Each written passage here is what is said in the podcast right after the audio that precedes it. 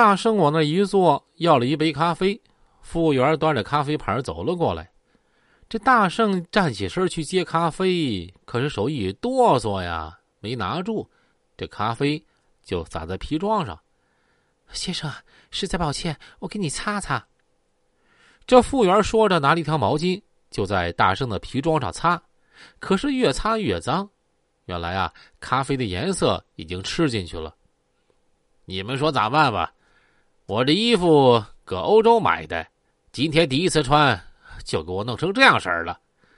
先生，你稍等啊，我去找经理。这服务员说完，就去找人了。哎，先生你好，我叫约翰，是这儿的经理，我们来谈谈补偿吧。一个蓝眼睛、大鼻子的外国白人走了过来。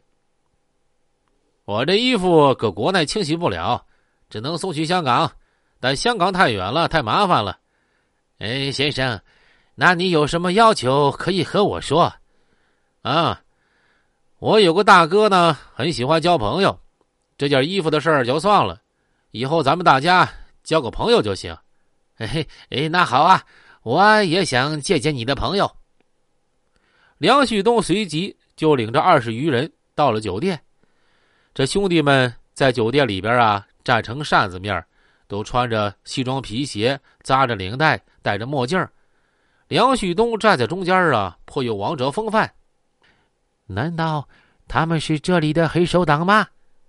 这约翰小声啊就问服务员：“经理呀，他们这些人搁这儿老厉害了，谁都惹不起呀。”啊，呃，Hello，欢迎各位先生光临本店，我们一起去餐厅用餐好吗？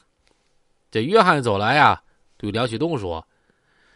梁旭东和手下到了餐厅，但是也只有梁旭东一人坐了下来，其他人绕着桌子背着手围成个大圈哎，梅斯特亮，你带的人好整齐呀！我喜欢交朋友，如果你这酒店有啥事儿，可以来找我。我在六扇门上班。哎，那实在太好了。我这儿员工多，管理不到位，经常发生偷盗行为。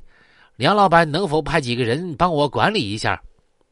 那没问题啊，但我需要一间办公室套间儿。哎，那没问题，留个房间二零二九啊，以后就是你的办公室了。就这样，梁旭东就派大红接管了酒店的保安部。大红经过一个月的严格管理，员工的不法行为啊，竟然都消失了。这约翰也是连连称赞。就这样，梁旭东就拿下香格里拉了。话说这一天，梁旭东来了一个饭局上认识的朋友，此人叫徐国珍，啊，开了一个富贵大酒店。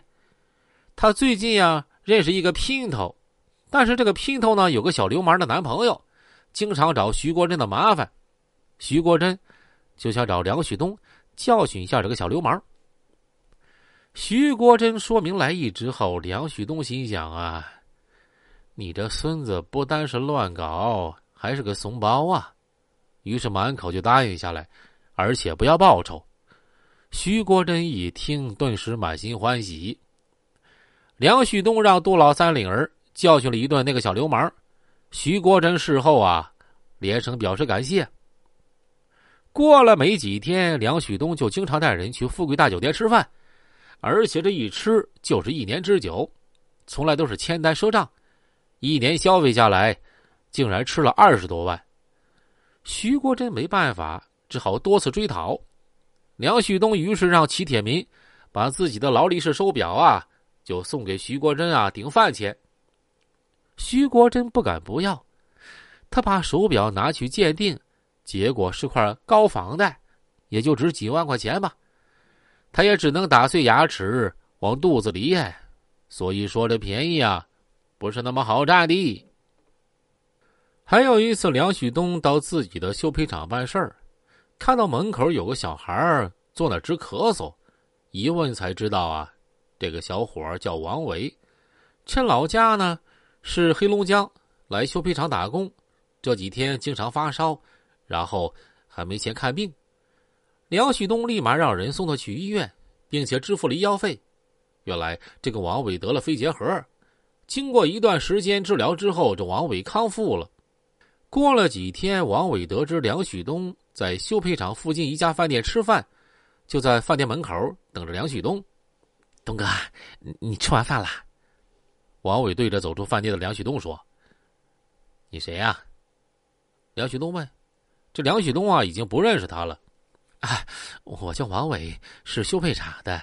你给我拿钱把病治好了，我这条命啊，就是东哥你的了。我想跟着你干。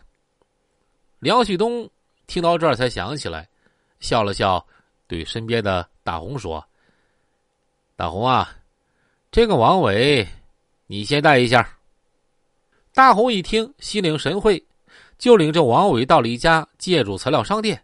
大伟先进了屋，让王伟啊在外面等着。这个时候，屋里的大红忽然叫喊起来。王伟一听，连忙拎起大片儿就冲了进去。大红见状，笑了笑，把王伟拽走了，说：“没事儿。”经过测试，王伟通过了，成了大红的小兄弟。